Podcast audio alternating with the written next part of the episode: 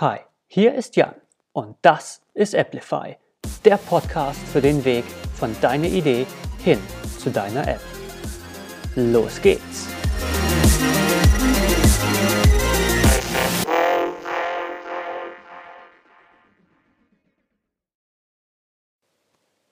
Hi und willkommen bei einer neuen Folge von Applify, deinem Podcast für App-Entwicklung. Wie schon seit ein paar Wochen angekündigt, ist es jetzt heute endlich soweit. Thema Finanzierungsmöglichkeiten. Und heute habe ich auch einen Gast da, die Annalena Kümpel, die euch ein bisschen mehr zu dem Thema erzählen kann als ich, da sie ja sehr viel in ihrem tagtäglichen Leben mit solchen Fragen zu tun hat. Deswegen steigen wir jetzt gleich ein. Es äh, ist eine Aufnahme aus äh, einem Telefonat, was ich mit ihr hatte. Deswegen wird der Ton wahrscheinlich ein bisschen anders sein als sonst, aber ich hoffe, dass es trotzdem in Ordnung ist. Ja, lasst uns anfangen. Hier mein Interview mit Annalena. Hi Annalena, äh, schön dich hier zu haben. Hi Jan. Jetzt habe ich schon so ein bisschen was für dich über dich erzählt, ähm, aber erstmal so die Frage, wer bist du und was machst du und ja, warum passt du zu dem Thema, das ich heute habe?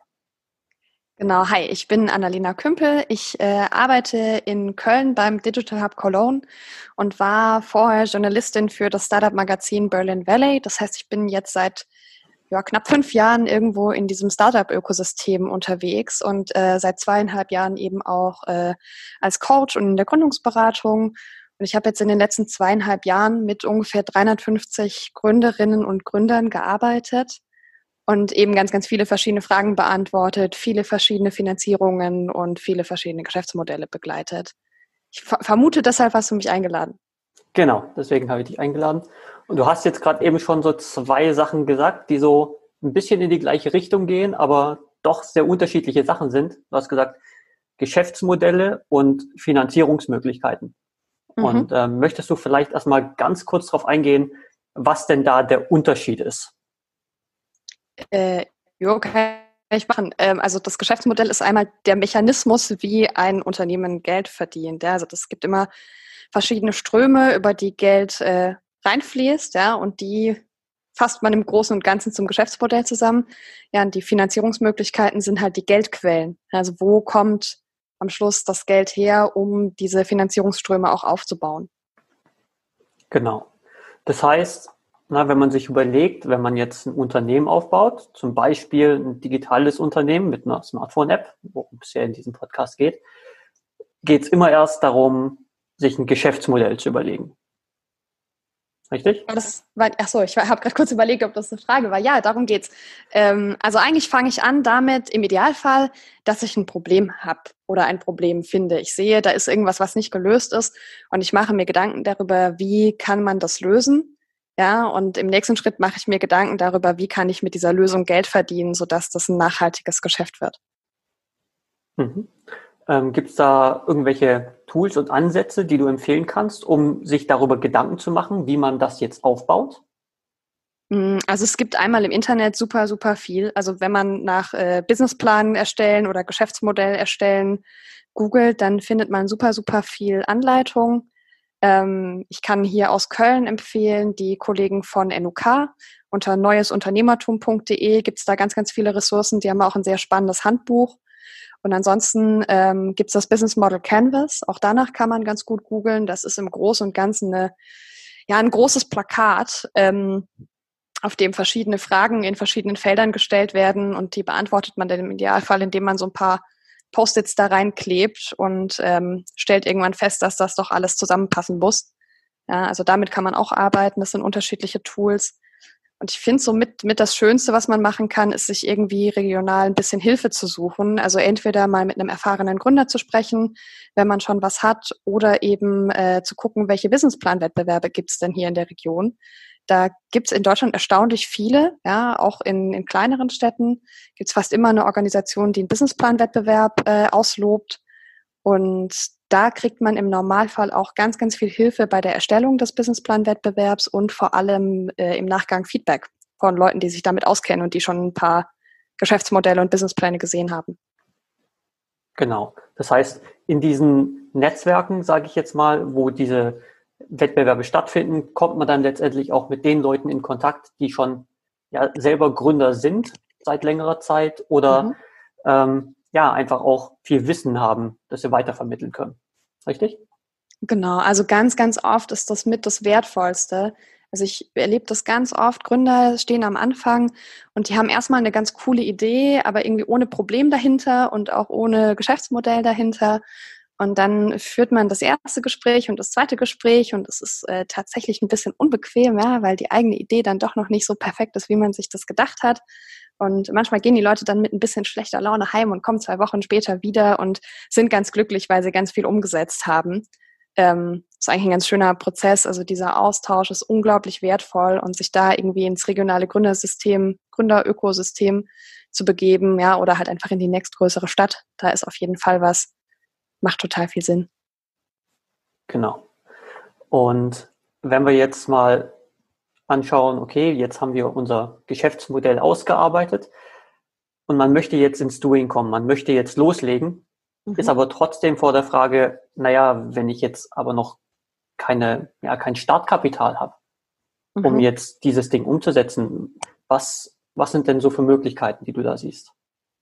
Ja, also wenn man ähm, jetzt deinen Podcast hört, dann ist man wahrscheinlich jemand, der daran interessiert ist, selbst eine App zu entwickeln, weil darüber redest du ja im Normalfall. Genau. Ja, und wenn denn äh, bei der ganzen Geschäftsmodellentwicklung rausgekommen ist, dass die App der richtige Weg ist, dass die App ein guter Kanal ist oder ein gutes Produkt im eigenen Geschäftsmodell, dann würde ich versuchen, erstmal selber zu starten. Ja, dann würde ich erstmal irgendwie anfangen. Ich bin absolut nicht der Experte, die Expertin für App-Entwicklung. Ja, also da kannst du viel, viel mehr sagen. Aber erstmal damit anfangen, ein, ähm, ja, so ein Rohprodukt zu entwickeln, das noch nicht fertig ist und im Zweifel auch noch nicht besonders schön und damit mal in eine Beta zu gehen und einfach mal anzufangen zu testen. Im Ideal versucht man sich auch ein paar Leute, die Lust haben, das mit einem zu machen, weil äh, Gründerteams wesentlich erfolgreicher sind als Einzelgründer, einfach weil da mehr Perspektiven drin sind, weil da mehr Manpower drin ist, dann kann man auch ohne Geld schon mal einfach starten, auch wenn man einen Job hat. Ja, also auch wenn man arbeitet, funktioniert das relativ gut nebenbei so ein bisschen was zu tun. Natürlich ist man wesentlich weniger schnell, als wenn man jetzt seine ganze Zeit direkt da reinstecken könnte. Aber trotzdem kommt man damit ein Stück weiter. Und das ist das, was die meisten Gründer in meinem Umfeld auch machen. Die fangen einfach mal mit irgendwas an. Ähm, weil um auf egal welchem Wege Geld zu bekommen, muss man in der Regel schon mal irgendwas vorweisen können. Also man muss irgendwas zeigen können. Ja, natürlich kann man sowas auch einfach aus dem eigenen Ersparten finanzieren oder man äh, fragt bei Freunden und bei der Familie nach. Wobei ich das äh, für eine sehr persönliche Entscheidung halte, ob man das will. Ja, weil natürlich reden wir hier von Startups, von digitalen Geschäftsmodellen, die meistens auch sehr risikoreich sind. Und ich würde mir sehr genau überlegen, ob ich da das Geld meiner Eltern im Zweifel verlieren möchte. Ähm, das, mir persönlich wäre das zu heiß. Ja, also ich würde irgendwie versuchen, das, äh, das allein zu machen. Aber auch da, ähm, wer super, super fest an seine Idee glaubt, ja, und davon ausgeht, dass die erfolgreich sein kann, warum nicht? Ja, also sich Geld aus, der, aus dem Umfeld zu leihen, ja, und die da quasi die ersten Investoren reinzuholen aus der Familie oder aus dem Freundeskreis, ist eine total gute Möglichkeit, machen auch super viele Gründer. Ähm, Jetzt muss ich ein bisschen nachdenken. Ich habe fast ein bisschen den Faden verloren vor lauter Friends and Family. Ist ähm, vollkommen okay. Ähm, ach so, Förderprogramme. Da genau. waren wir. War ich in meinem Kopf. Genau. Äh, ja, schaut euch nach regionalen Förderprogrammen für Existenzgründer um. Ähm, ich sitze hier in Köln. Das heißt, äh, ich kenne mich nur aus mit den Förderprogrammen, die es in Köln und in Nordrhein-Westfalen gibt.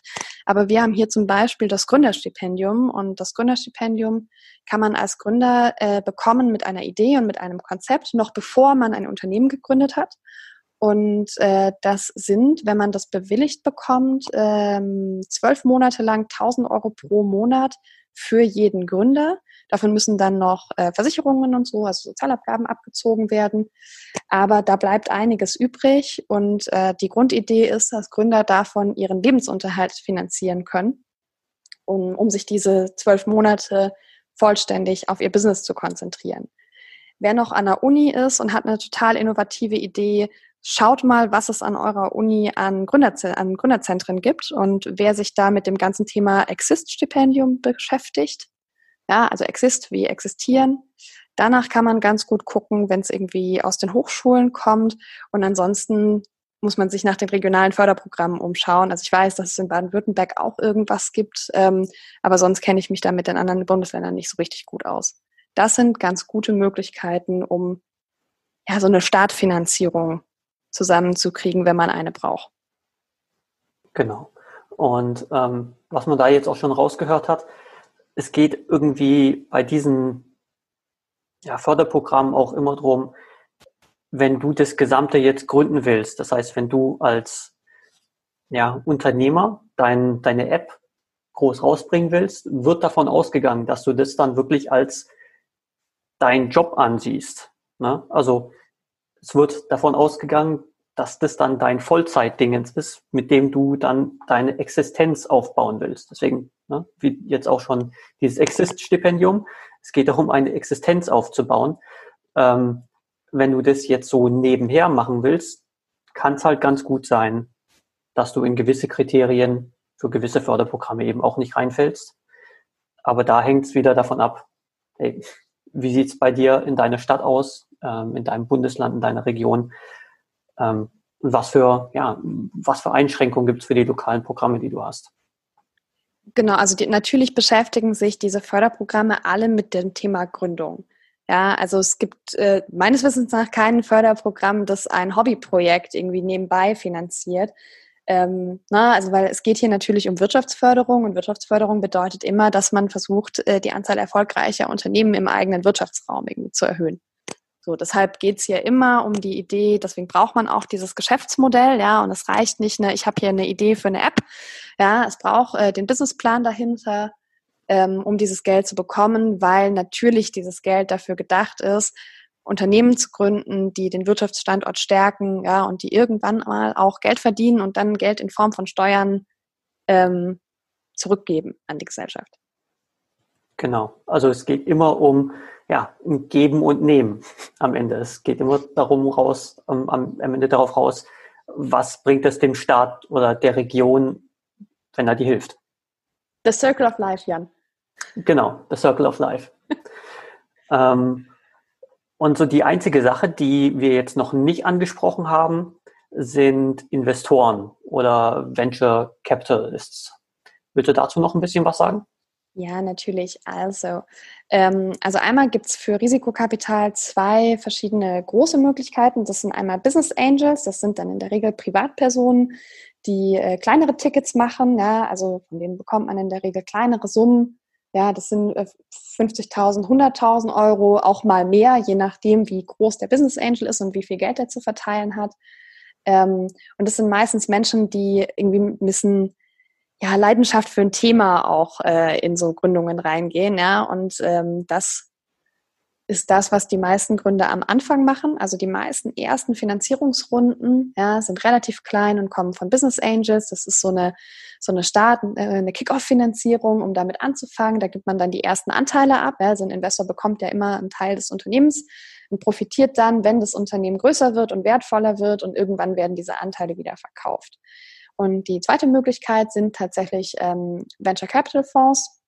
Das sind äh, Unternehmen, ja, die haben Investment Manager und diese Manager ähm, kümmern sich darum, dass das Geld, was in diesen Fonds eingesammelt wurde, ja, nach bestimmten Kriterien verteilt wird. Also diese Fonds haben unterschiedliche Fokusgruppen. Ganz, ganz, ganz viele beschäftigen sich nur mit digitalen und skalierbaren Geschäftsmodellen. Das heißt, da sind Apps und äh, Plattformen natürlich an der Tagesordnung. Die kennen sich damit auch gut aus.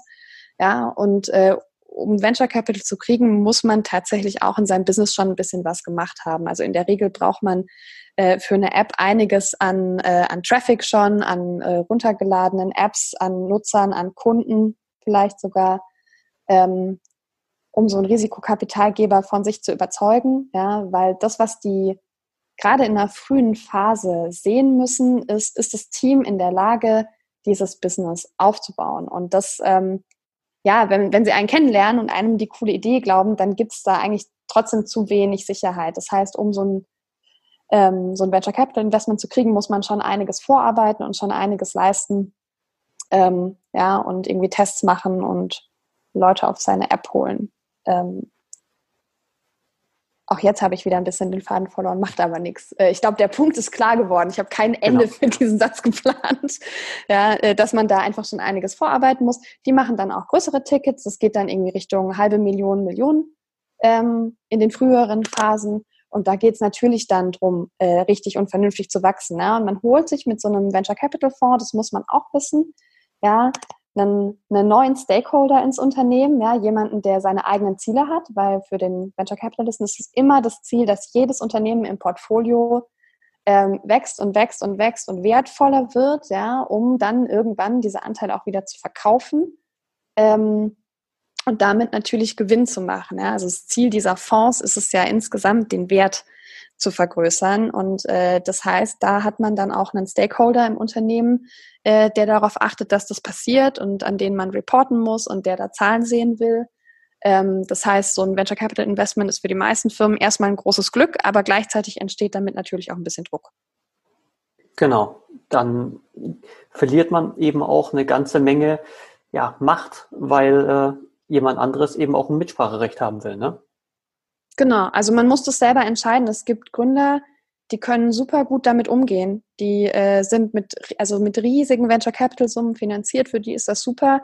Die kommen mit diesem Druck, ähm, da nachwachsen zu müssen, ja, ähm, auch super gut klar und die wollen genau das. Ich kenne aber auch äh, viele, viele Gründer, die lieber langsamer gewachsen sind, ja, ähm, die immer aus dem eigenen Kapital raus das Unternehmen vergrößert haben, immer alles, was an Gewinn da war, einfach weiter ins Wachstum des Unternehmens investiert haben. Und auch daraus können relevante Unternehmen entstehen. Ja, daraus, da, damit wird man nicht Uber oder Airbnb, weil Uber ja immer noch rote Zahlen schreibt. Ähm, Airbnb war zwischenzeitlich mal profitabel, da weiß ich den aktuellen Stand nicht. Ja, also ich meine, damit wird man jetzt nicht in ein paar Jahren irgendwie ein Weltunternehmen. Aber äh, Trotzdem kann man damit ein sehr stabiles Business und auch ein großes Business aufbauen.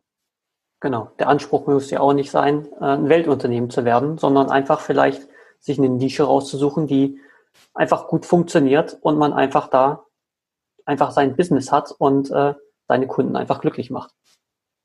Sie. So sieht's aus. So sieht's aus. Ähm, dann sind wir eigentlich auch schon fertig mit dem Thema, es sei denn, es fällt dir noch was ein. Nö, ich glaube, ich habe alles gesagt. Wunderbar. Wenn jemand Fragen hat, dann darfst du gerne meine Kontaktdaten weitergeben. Genau, dann werden Annalenas Kontaktdaten in den Show Notes zu finden sein.